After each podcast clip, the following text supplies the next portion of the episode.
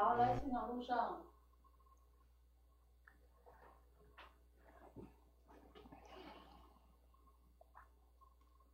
好，五、四、三、二。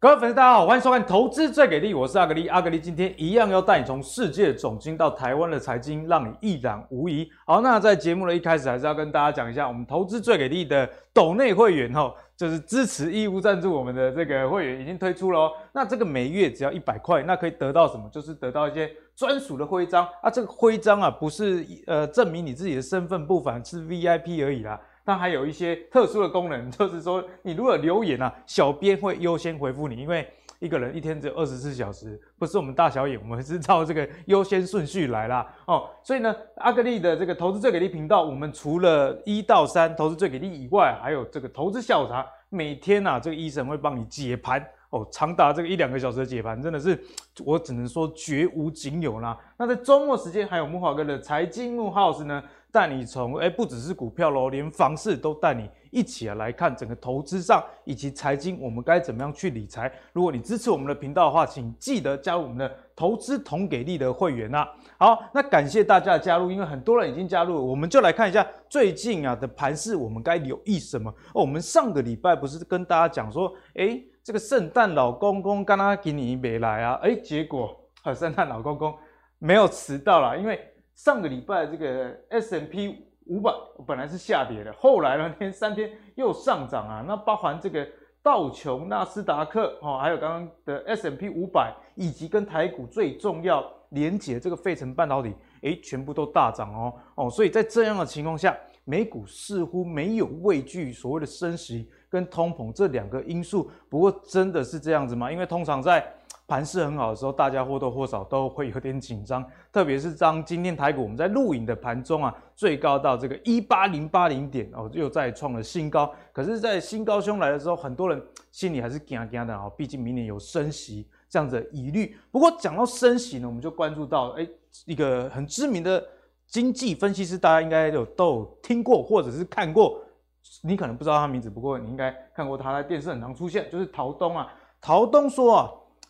这个美联储决定加速 taper 跟提早升息这件事情，虽然对市场造成震荡，不过最近这个 Omicron 病毒啊，还是让资金义无反顾的重回股市。诶，最近阿格力也观察到这样的味道哈，不管是台股还是这个美股，诶，似乎都有诶往下跌，测试完好像只是一个修正，又往上弹哦。那他觉得支持美股上涨最大动力，这毫无疑问的就是所谓的流通性，这大家应该很清楚，在。啊，去年跟今年以来啊，这个无限 QE 之下，啊，货币实在太多了，啊，钱就会往股市跑，往房市跑，所以看到这个过去这一两年啊，哦，不管是台湾还是在美国，股市、房市都是大涨的哦。那明年大家会觉得说，哎，升息有一点疑虑。不过陶东的说法是，雷曼危机后，全球的 QE 就已经制造出一个巨大的流通性平台。简单的来讲，虽然明年可能会升息。缩减购债哦，这两个因素加起来，不过只是说新的资金没有出来，可是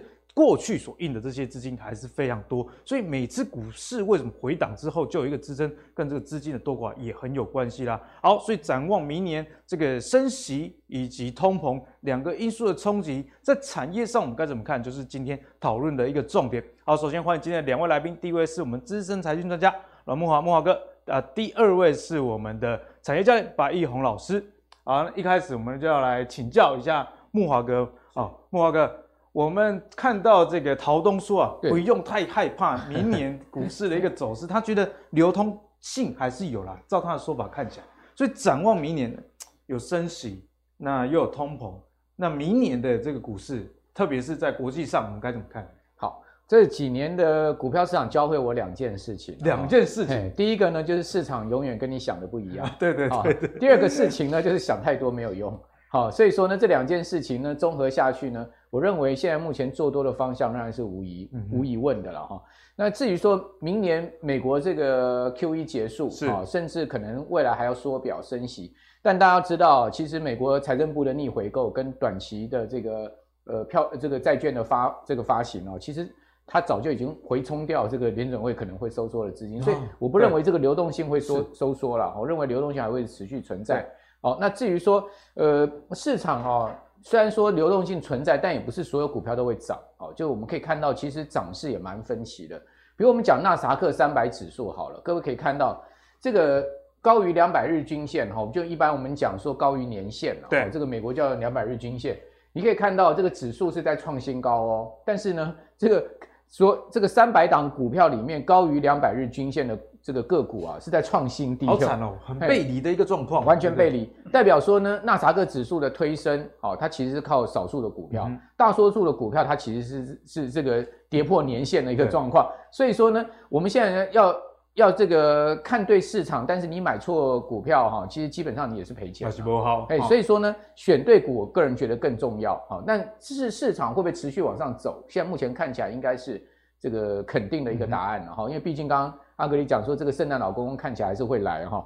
那我们来看到，就是说，除了这个标呃纳萨克指数以外，标准普尔五百指数也有这样状况啊。大家可以看到，标普其实在创新高，对不对？对。但是呢，你可以看到，呃，这个多数的股票呢，其实是没有跟上的哈。就是说，这个是标准普尔五百指数的这个呃里面的成分股五百档哈，它这个是创了五十二周新高的这个比率。各位可以看到，它其实是哦，这这个粉红色就是有创五十二周高。的这个比例，对，哦，就是创新高的股票呢，其实是越来越少。这其实跟跟纳那纳斯达克三百指数的这个呃情况是一样。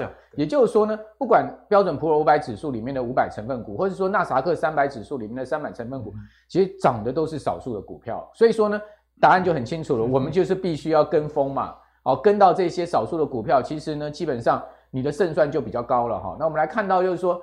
圣诞老公公行情呢，就从这个礼拜即将展开了。好，这个阿格阿格力刚刚讲说，圣诞老公公不会罢工，讲实在，他也不会让全世界的这个小朋友失望。对，没错。那因为圣诞老公公一旦罢工的话，不但你这个小朋友要失望，股民也要失望，爸妈也要很头痛。好，那各位可以看到哈，这个每年的最后一周加上隔年的哈，这个第一跟第二个交易日哈，我们一般把这个七天称为圣诞老公公行情，英文叫。Santa Claus Rally 了哈，所以正要开始而已。对，正要开始，不是圣诞节过了就没了。哎，圣诞老公公拉力赛就对了。如果照英文的字面来翻哈，我我把它翻成圣诞老公公行情。大家可以看到，美股标准普尔五百指数啊，这个非常长期的一个统计资料，从一九五零年到二零一九年，哦，出现圣诞老公公行情。什么叫出现圣诞老公？就是这一个七天是上涨的，哦，总计是报酬率是正的。几率高达七十六，很高诶，因为这是将近七十年的数据。对对，那这个平均七天的报酬率是一点三趴。北半，哎，请问七天一点三趴好不好？相当不错了，对不对？那但是我要跟大家讲哦，最近十年来哦，这个相对比较不好，比较没有那么啊？为什么？因为它的报酬率降到零点三。不过没关系，莫哥，因为十十年都这么惨，通常啊，物极必反。对，好，那我等下会跟各位讲说为什么最近十年比较差啊？最主要是以二零一四年跟一五年曾经连续两年没有圣诞老公来，这两年害的。哎，圣诞老公罢工了，哈，这个。呃，二零一四年七天下跌了三趴哦，很重。对，二零一五年七天下跌了二十二二点二七趴，所以说这这两年就把平均报酬率给拉下来。嗯、我们刚刚讲说这个是一个平均报酬的情况，大家可以看到，就是这两年，哦，其他各年圣诞老公公其实都还不错啦。对啊，甚至二零零八年它是涨了七趴哦，好夸张，哎，涨了七趴。二零一八年也有涨了四趴哦。那二零这个一九年跟二零二零年呢，基本上都是上涨的，嗯、但是二零二零年上涨的幅度比较小一点，比较少一点，大概零点三趴左右而已哈。那我们来看这个圣诞老公公行情哈，其实它可以预估一月份的行情哦，可以预估一月对对对，这个很关键。哦、关键对，大家可以看到这个是啊，这个一九九九年到二零一九年总共二十一年了哈，这个圣诞老公公行情的情况，嗯、大家可以看到这二十一年哦，这个七天下跌的。这个次数很少哦，就一次、两次、三次、四次、五次，所以就五次下跌。对，哦、分别是一九九九年下跌，跟这个二零零四年下跌，还有呢就是二零零七年下跌，还有二零一四跟一五年下跌。所以说说真的，要遇到圣诞老公公行情没有来，还挺困难。对啊，因为我们刚刚讲说，照这个比例来看，就是差不多七十六趴的一个上涨几率嘛，哈对。但是大家要发现哦。只要圣诞老公公这七天下跌，一、嗯、一月肯定跌。你有没有看到？联动性非常大，嘿，这个几乎是百分之百准哦，感觉蛮有那种心理因素层面的影响的。对，你可以看到几乎是百分之百准哦，几乎是百分之百准、哦。贵你啊，不喝鬼，大概都不许。哎，所以说讲实在的，这一段时间没有行情，一月份啊，嗯、那你就卡死耶，就完蛋。所以说我们这个现在要祷告，哦，这礼拜非常，哎，这礼拜非常重要，希望有行情。我们希望一月份是个 happy，至少过农历年前我们是有一个好行情。好，那。各位可以看到，这个是这个二十一年来统计数字，其实它可以做一个参考了哈。那我们来看一下哈，到底这个相关联，我把它统计出来。对，好，大家可以看到，总共有二十一年，对不对？其实期间，呃，我们刚刚讲只有五年没有圣诞老公公行情，那五次没有圣诞老公来，一月都下跌。哦，这个是特别重要，很准。对，我刚刚有讲了哈。那我我也把它算出来，一月下跌，总共这个二十一年哈，嗯、总共一月下跌了十一次。哦，那上涨十次，所以大家一月份比较不好哦。哦，你有没有发现？过去二十一年来，美股一月下跌的几率是比较高的。对，好，超过一半。那全年呢？好，这个我们讲二十一年来全年下跌七次，上涨十次，所以美股还是长期要做多的啦，因为上涨的次数呃远远高于下跌的次数。那另外呢，各位看到一月跌，全年跌，总共有四次；一月涨，全全年涨，总共有七次，所以比较倾向什么？只要倾向是涨涨势，它是会联动的。就一月涨，全年涨是涨势会联动的。那一月涨，全年跌也只有三次。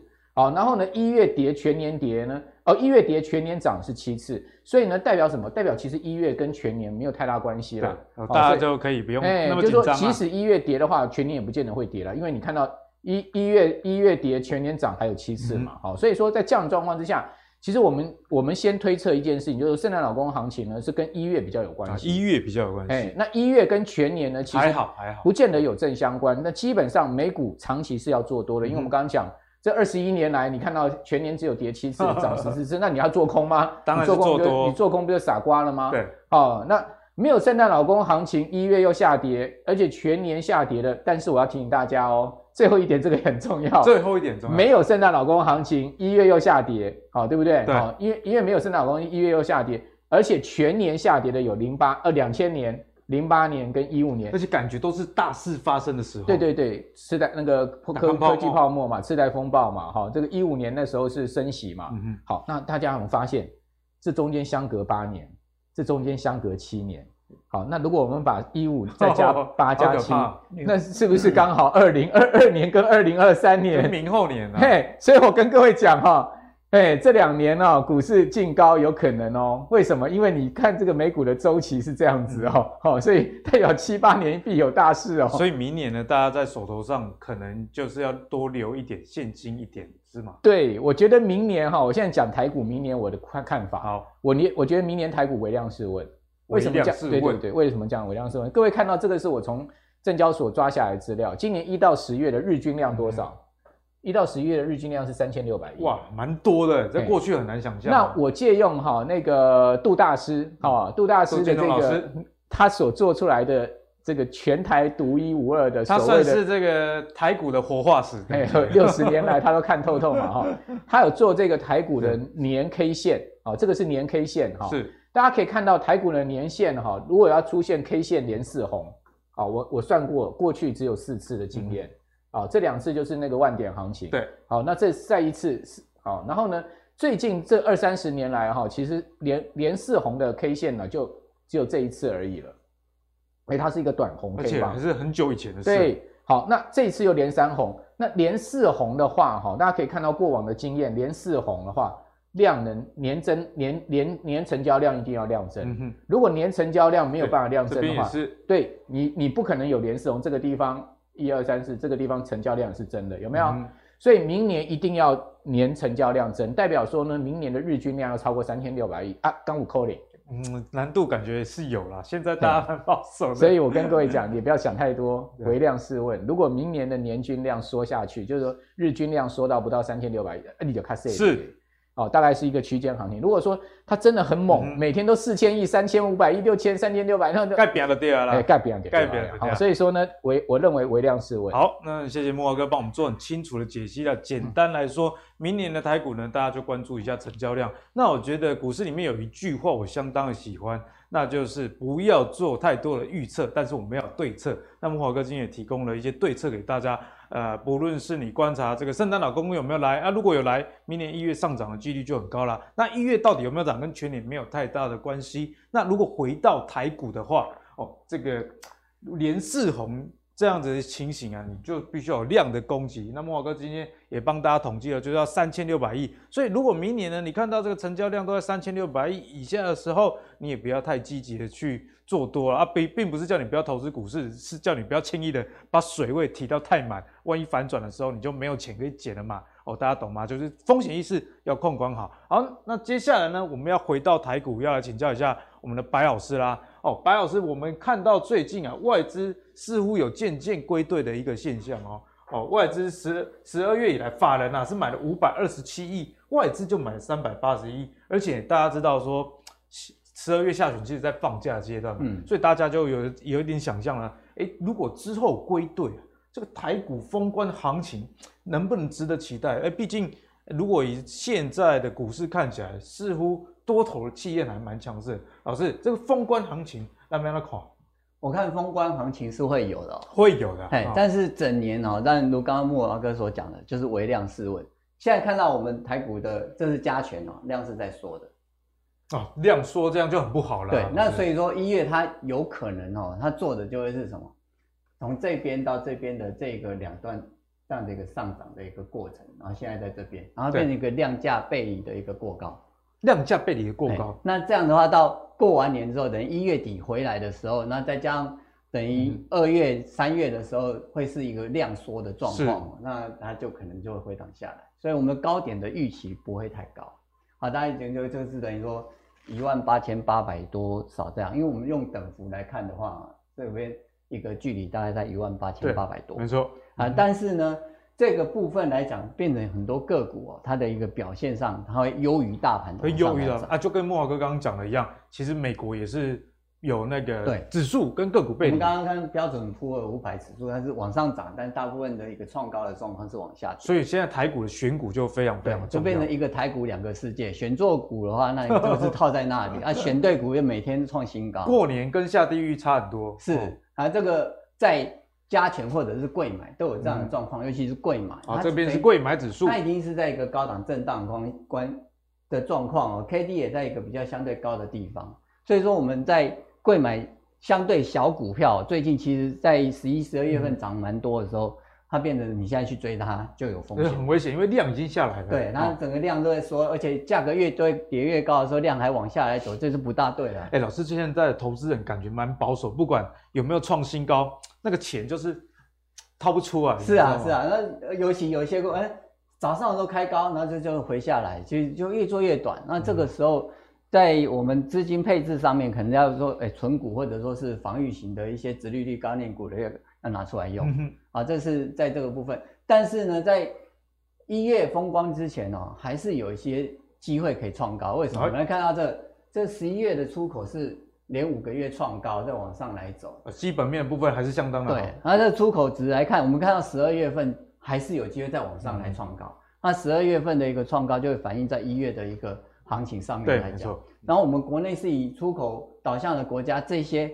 个股来讲，只要是它的营收往上来涨，那个月初行情都都会带动行情啊。因为在台股，毕竟还是跟基本面一定会有所联动的。没错，所以说一月行情还是可以做，但你在追高上面的话，要稍稍微小心一点。然后中小型个股，那。三五百块的，那 就真的看看就好。对，我比较偏向于这样的一个建议。好，所以呢，白老师也跟大家说，产业面大家可以多加观察十二月出口的一个数据。那当然，我们投资者给力也会跟大家做第一时间的分享啦。好，那接下来我们要跟白老师聊的是关于这个电动车的议题啦。那电动车，哎，说实在，现在每个人都想换，对不对？白老师如果下一台车，应该也想换电动车。是啊，又不用验车，然后又少了燃料税。其实我这个人是蛮懒的，现在是因为充电桩还没有那么普及，如果普及，一定想买。因为就不用回厂去保养，对啊，保养一次车动辄几千，如果车好一点，上万块都有啦。哦，那我们看哦，在一个同彭博的数据里面有统计，二零四零年哦，还很久，对不对？但是重点是要跟大家看一个趋势啊，当到时候的电动小客车会有六千六百万辆，那这个数字在去年呢大概是三百万辆，所以是二十二倍的成长。诶，二十年成长二十二倍，其实也是蛮多的哈、哦，老师。没错啊，所以从这样的迹象。我们就可以知道说，上个礼拜我们有跟大家分享一些呃锂跟电池相关的 ETF，为什么呢？因为你看到需求那么大，也知道说，哎，锂呀，不仅现在各个大厂都在抢，要抢这个锂矿这样的一个情形，除此之外呢，这个价格势必会往上升的。那除了锂以外，钴啊、镍啊等等跟电池有关的金属，看起来明年都会相当不错。所以从这个产业面上来看啊，我们的产业教练白老师可以帮我们从中找到什么一些端倪？好，我们先看到一个，就是说为什么我们一直有一个疑问，说锂、钴、镍这个金属涨了，然后电池股就会动啊？我们来看一下，这个是电动车电池的一个构造，看一下原理的部分。现在主流就是两种，一种就是磷酸锂铁，啊，有个锂在这里，对，啊，这是三元锂电池，那现在会比较偏向的往三元锂的方向走，嗯，因为它会是比较干式的，然后比较环保一点。啊，比较环保，所以用三元。是，好，那。三元锂呢？它里面有什么？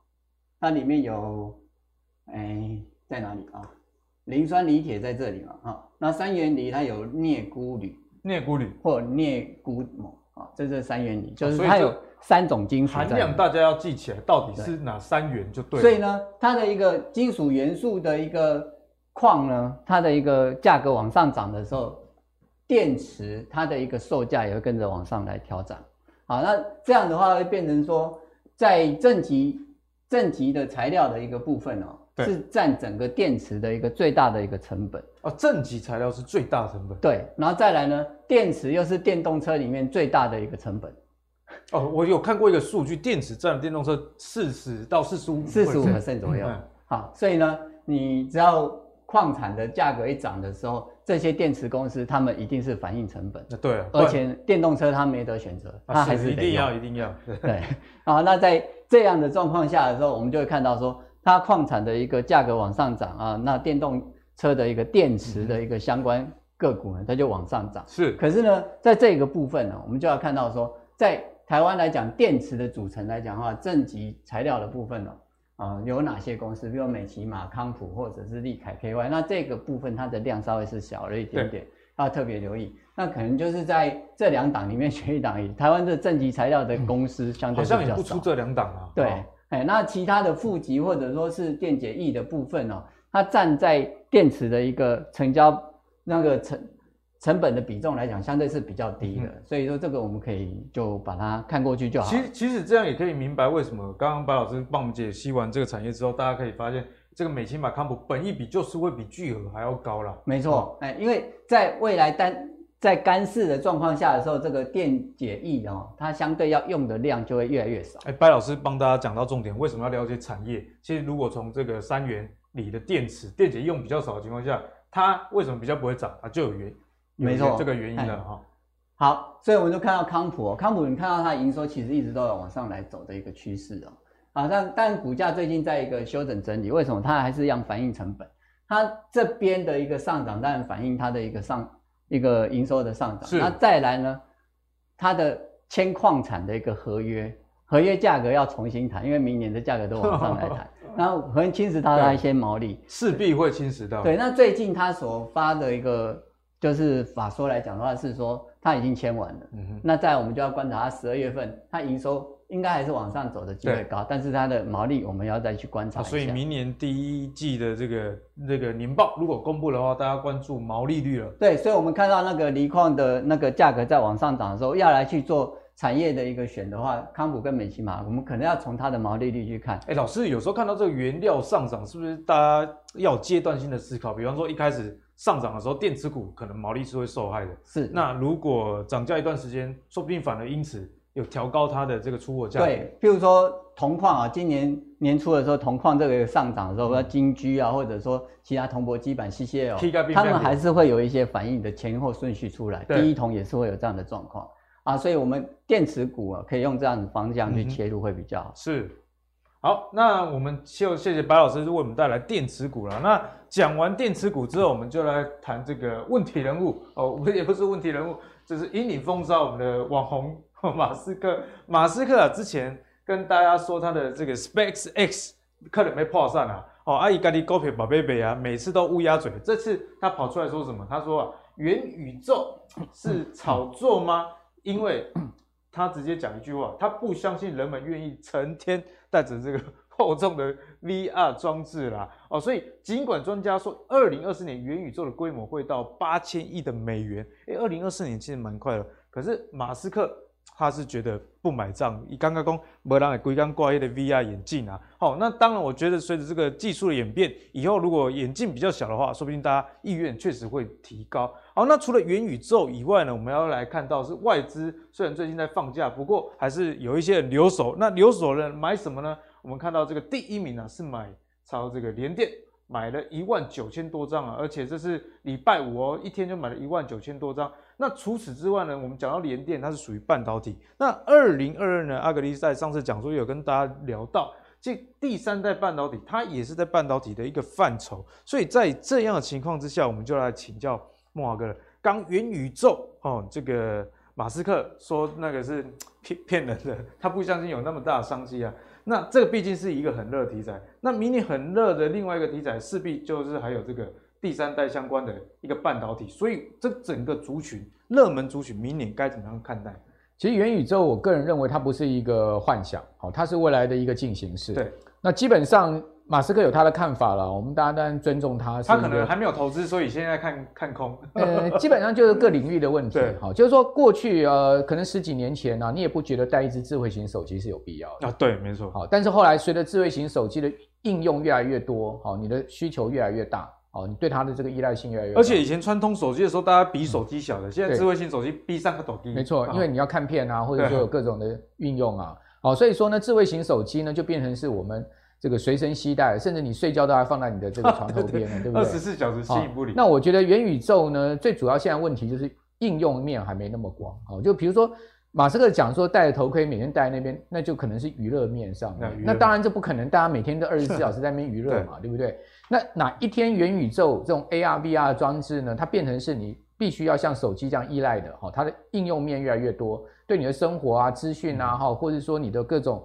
呃，食衣住行都有这个注意的时候，那它就会变成是一个随时要携带的东西。未未来慕驊哥，我们都在家里录影，直接带这个 VR 在元宇宙里面。所以苹果就讲说，它要取代手机，就是它未来的这个 AR 的装置，嗯、要取代这个苹果手机。未来十年后，那有没有可能？我们就拭目以待。对。但是呢，现在目前元宇宙它已经运用在很多面向上面，不是娱乐哦。比如说 NVIDIA，它有一个这个呃一个一个平台。哦，这个平台呢，它上面就可以做很多设计啊，哈、嗯，那包括那个这个呃各种的这种呃这种工程啊，哈，都可以在上面运用。那这个平台大家上网都可以搜寻到。，NVIDIA 这个上次 CEO 开开这个说明会，它也是用元宇宙虚拟的分身来呈现。对，所以说基本上 NVIDIA 已经把元宇宙变成是一个商业运用的平台了，哈，所以说这个就不是就所谓的戴不戴头盔的问题。好，那另外我们可以看到，就是说像是这个。呃呃，那个脸书啊、哦，它也把元宇宙运用在社交上面，对，没错。好、哦，所以这这个就是需求面的问题。所以我觉得元宇宙现在目前最大的问题就是需求面还没那么广。等它需求面运用越来越多的时候呢，它自然就会成为是下一个产业的一个题材了。哈，对，我不觉得它是一个题材了，我觉得它会是一个开花结果。当然，元宇宙其实跟这种呃所谓的半导体将来的整个发展有很大的关系，嗯、因为它毕竟是需要更多轻薄短小的晶片，高速的运算，高速的运算。对，所以说呢。在这样的状况之下，我们还是认为说半导体还是全世界最主要的一个主流的带领股市上涨的一个题材了哈。大家可以看到台股这一波之所以能突破万八，最主要也是半导体，好像像联发科啦哈，或者是说呃联呃台积电啊哈联电这些大型的这个股票都有动起来，好都有动起来，好，所以呢感觉起来台股仍然还是一个多方行进式哈，因为毕竟看起来呃现在目前的各指标都已经是转多的一个情况哈。那至于说。各位大家可以看到，电子呢也是一个很明显的在要往上去挑战这个八六七点六的一个呃创高的一个过程。好，所以电子各位看到很重要，这个 MACD 都已经翻正了。对，好，那这个代表说它可能会有一波比较比较好的一个呃比较一个中长波的一个中波段的一个行情出来。好，那大家可以看到最近啊，另外就是说资金流向。很明显的，又又到电子，电子占大盘成交比重要超过七成，欸，这很重要，这样大盘才会涨。对，为什么我们要讲说电子占大盘成交比重超过七成很重要？因为你回过头来去看上一次电子占大盘成交比重超过七成是十月十月二十七号当时，好，那你会发现十月二十七号当时一电子一旦占到大盘成交比重七成的时候，它就变成是一个波段上攻的讯号。哦，这个波段还蛮大的。对，这个波段很大，就就跟这个 MACD 转正是一样的，有没有？大家可以看到这个大波段。那现在又又好像似乎要来了这样的一个情况，所以带电子带量就有机会往上攻，是好，所以我们认为就是说台股攻万八，好，甚至要往更高的指数攻的话，电子就是一个攻击的部队。好，所以各位应该在持股比重上面，电子啊，这个半导体要占大概你至少要一半了。好，这样子一个比重应该是比较适合。占到一半。好，好，至于说所谓第三代半导体的运用，它运用层面非常广，因为我们都知道第三半导体这个 SiC 啊，好，或者是说我们讲说这个氮化镓，它基本上它是一个宽能系的。好，宽能系各位可以看到啊，这个能系的部分啊，系就一点一二。那 SiC 的话，这个呃。碳化系的话，各位看到有三点二六，氮化镓的话有三点三九，所以它能系越高，数值越高，代表它可耐的电压越高。这就大家就知道为什么大家说未来电动车跟快充都需要的。对，对，所以它的它的它的最主要是它的这个耐电耐高电压。那盖那高电压的话，其实它的运用层面就有很多这个不同在细的一个运用层面上。对，好，所以各位可以看到碳化系跟氮化镓，就我们一般讲的第三代半导体哈。最主要它频率啊，像这个系只能用在低于三点五 GHz 上面。那这个呃氮化镓呢，可以用到中高频段。然后呢，氮化镓 on 这个碳化矽呢，它就可以用到六 GHz 以上的高频，应用面就更广。对，所以以后这个高频传输的话，哈，大家知道就一定要用到这种所谓第三代半导体。非第三代不可。哎，那所以各位可以看到。他们的功率也不一样哦，成本也有不同。好，那优点当然是大家各有优点了哈、嗯。那矽的话，它耐用性比较高，全球供应链现在目前很成熟，好，生产成本比较低。好，那至于说呢，其实这个氮化镓它的成本也不算太高，它成本也相对低一点哦。但是呢，氮化镓昂这个碳化系的话，它成本就会比较高，看起来就比较贵，复合的材料。对，好，所以说。在这样子的一个呃组合下面，大家可以去找寻啊这些新的这个半导体材料，它运用的范围。对，那基本上我们来介绍一下它整个供应链。一般来讲啊，这个国际上有这种所谓 IDM 大厂，就是一贯化大厂，像像罗姆啊，哈，像像英飞凌啊，哈，好像是德仪啦，好像 Cree，哈，它是在做那个碳化系基板的哈。那基本上其实台湾就很需要像 Cree 的这种基板，哈，大家可以看到，同样做基板的有汉明集团，有环球晶。哦，太极转投资的盛兴材料，还有这个呃稳成。那至于说在磊晶的部分呢，像全新就是磊晶的一个很重要一家厂商，像宏杰科也是一样，茂系也是。好、那稳茂它也有在做磊晶，然后汉明下集团下面的汉磊加晶也是一样。好、哦，那另外世界先进跟台积他们都已经介入到所谓的晶圆代工。好、哦，在这个第三代半导体上面的晶圆代工。好、哦，鸿海集团也准备要进去，因为。毕竟这个鸿海将来要做车电嘛，好，在这一块上面它也很需要这个第三代半导体。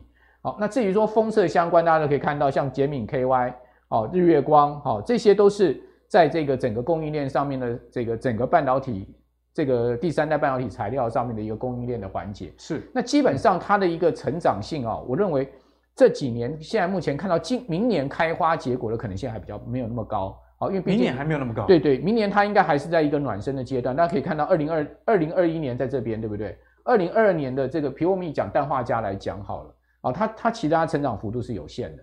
可是各位有发现，到二零二五年的时候，它就开始要大幅成长。莫瓦克为什么到二零二五才爆发？因为这个就跟整个呃技术的成熟以及成本的降低，还有运用层面的这个开发是有关系。懂、哦。那总是需要时间周期。大家可以看到。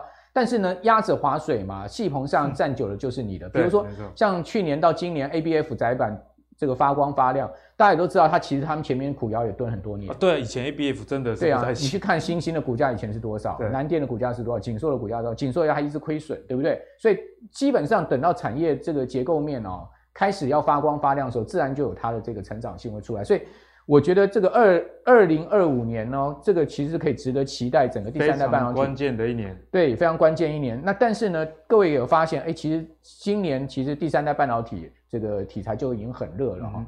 那现在目前呢哈，我们来讲一下这个所谓的台厂最新的进度了哈。像台积电哈，已经投入到细基板的氮化镓这个呃这个这个里面去了哈。那开发出一一百五十伏特跟六百五十伏特的两个技术平台。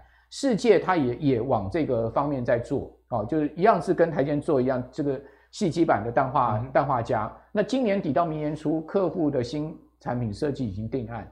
那环球晶呢，它是做四寸碳化矽基板，已经量产了，六寸在开发之中。那鹏程大家都知道，它母集团就是中美晶嘛，对，它也串起了这个碳化系的供应链，最主要它是负责模组。那二零二三年会比较明显看到有成果。那宏杰科是跟环球晶合作，嗯、那全体全新我们刚刚讲它是做这个磊晶跟射频的部分。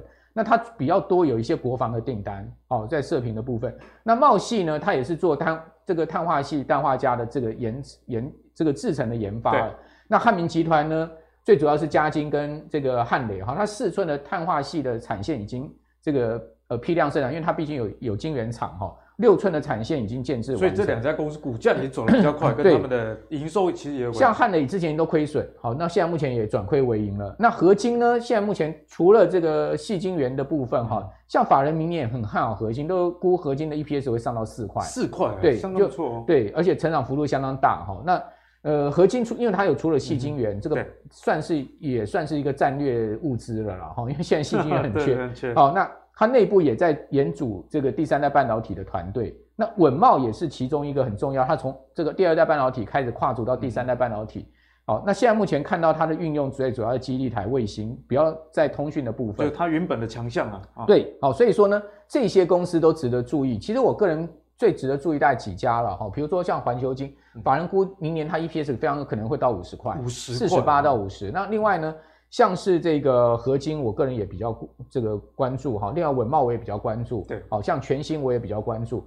像这几家公司呢，大家都可以在这个盘面上去关注。那当然，世界跟台积电就不用讲了，大家都在关注的。对，没错。啊，但因为毕竟公司这么多，那你可能就是呃关注一些你特别觉得它可能对第一个比较熟悉，第二你觉得它产业前景看起来比较比较这个方向性比较明确。嗯。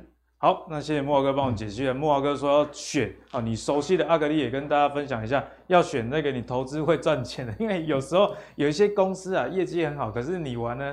它的股性呢、啊，就是把你弄得七荤八素的，赚不到钱哦。那总结来说，慕驊哥刚刚帮大家分享了，其实第三代半导体为什么在未来这么重要？主要就是它能耐这个高电压，而且也要提醒大家，第三代半导体不是用来取代第二代、第一代了，好不好？所以呢，半导体其实是百花齐放，不管是第一代、第二代、第三代，只是应用面的这个层面有所不同而已啦。好，那节目的最后，我们就要来请教一下我们的白老师啦。哦，我们产业教练来帮我们看一下关于元宇宙以及未来这些区块链啊、虚拟货币，以及上礼拜我们有提到 NFT。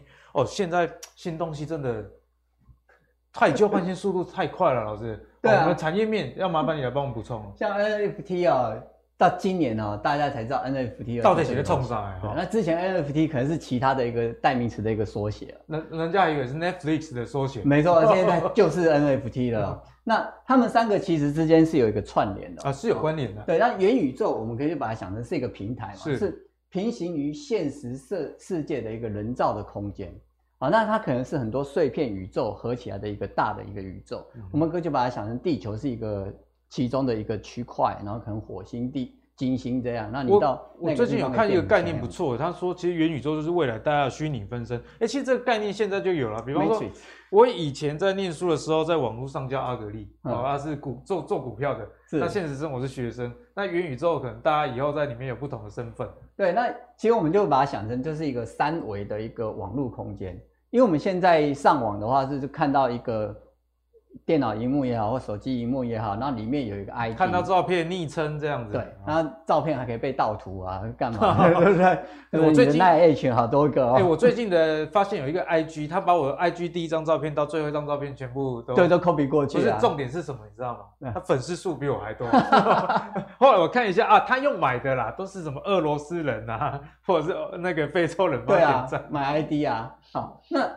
这样的问题的时候呢，就怕被盗号，所以区块链就出来了。哎，这个就很重要啊，像像我就很需要这个区块链。那因为它就是象征着你这个人本尊，哎，在三维空间里面不会被篡改，不会被盗用，哎，不会说一进去哇，全部都是阿格力。简单来讲，就是 Facebook 跟 YouTube 这个蓝勾勾跟打勾的意思啊。哎，验明正身。那就验明正身之后呢，公开透明之后。才不会被人家伪装进去开会啊，伪装进去消费啊。对，那这个时候又会发生一个事情，里面的财产怎么办？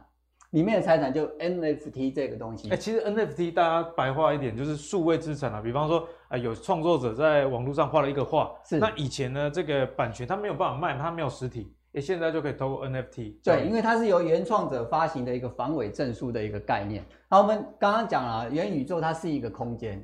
好，譬如说你今天在一个元宇宙有你有自己的家，好，那里面有摆了好多的画，还有你的一个结婚照，结果在隔隔一天进去，发现都被搬走了。然后另外一个另外一个阿格丽在另外一个世界也会遭窃，然后在里面呢又又被诈骗，这都有可能。那所以这两个合在起来的时候，就是一个防伪的空间，来去表彰你在元宇宙里面的一个资产。对，这样我们就知道说元宇宙是一个空间，然后里面的一个财产呢，用 NFT 的状况了，然后透过区块链的技术来去做。哎，老师，难怪大家那么期待元宇宙，因为可能一般讲元宇宙，大家只想到娱乐层面。但它其实包含的商机跟应用，这个产业非常广。对，它就会是一个这样的概念。这个人呢、喔，就我们现在这个人，嗯哼，然后在现在的社现实社会中，所有的这样的一些地球在这里啊，好，但这个活动的时候呢，你可以把它整个搬过来这里。好，那现在为什么都是美国大型的企业在推动呢？因为他们在这里面已经享有很大的资源。那他们要先来到这里的时候，再去把那资源卡位卡好，然后卖给你，又要赚更多。现实生活中都已经被什么 Facebook、Netflix、Apple 垄断了，对，他还要在虚拟世界再垄断。没错，版权他就先注册，黄金地段先买好，对，然后广告先给它架上去之后，那再找你进来。好，那就是找你进来这一件事情了，就是硬体，是硬体，就硬体就会分成前端跟后端。好，比如说我们 AR、VR 眼镜，它就是属于在前端的一个部分。就跟你比较靠近的，哎，那就是使用者端。使用者端，那你使用者端的这些东西要能够上传到一个高速运算中心或者说是伺服器中心之后，对，才能够做资料处理，才能在这里显现出来。好，所以宏达电的部分呢，它目前来看就是在前端的部分，AR、VR 眼镜，甚至在平台，嗯哼，啊，元元宇宙的一个平台，他想要创建一个就是台湾第一个碎片宇宙。啊，然后之后还可以超连到 Meta 或者是其他的来去做运用。老师，你这样讲让我想到这个漫威的电影哦，钢铁人，你以为是钢铁人，然后蜘蛛人以为是蜘蛛人，到最后漫威宇宙把它串起来，串起来变复仇者联盟了，大家大家一起的。好，但是呢，在后端的部分呢，在台湾制造能力就再次展现了，不管是 AR、VR 眼镜的一些相关的感测元件哦，那些公司。基本上现在都有上来。对，那我们现在想到后端的一个上传的部分。后端的上传，你高速运算中心，你 server 的一个运作的时候呢，比如说板卡或者是 PCB 这些的机会就展展现出来。比方说技嘉、健鼎、金像电等等。对，而且这这这些哦，其实今年都没有什么涨到。没什么，啊，这很关键哦。啊，那当然明年可以去看他们在伺服器这个区块。他们的营收的成长的状况来去看，哎、欸，老师，其实二零二二年是不是除了我们刚刚讲的这种比较大概念，什么元宇宙啊，以及区块链以外，其实背有很重要。